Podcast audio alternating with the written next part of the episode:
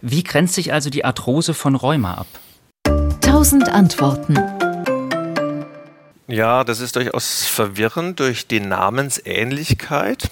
Mhm. Die Arthrose ist tatsächlich der Gelenkverschleiß und die Arthritis, wie alle medizinische Termini, die auf itis enden, ist die Gelenkentzündung und die rheumatoide Arthritis ist quasi eine Gelenkentzündung auf dem Boden einer Autoimmunerkrankung, die aber wiederum in einer Arthrose münden kann.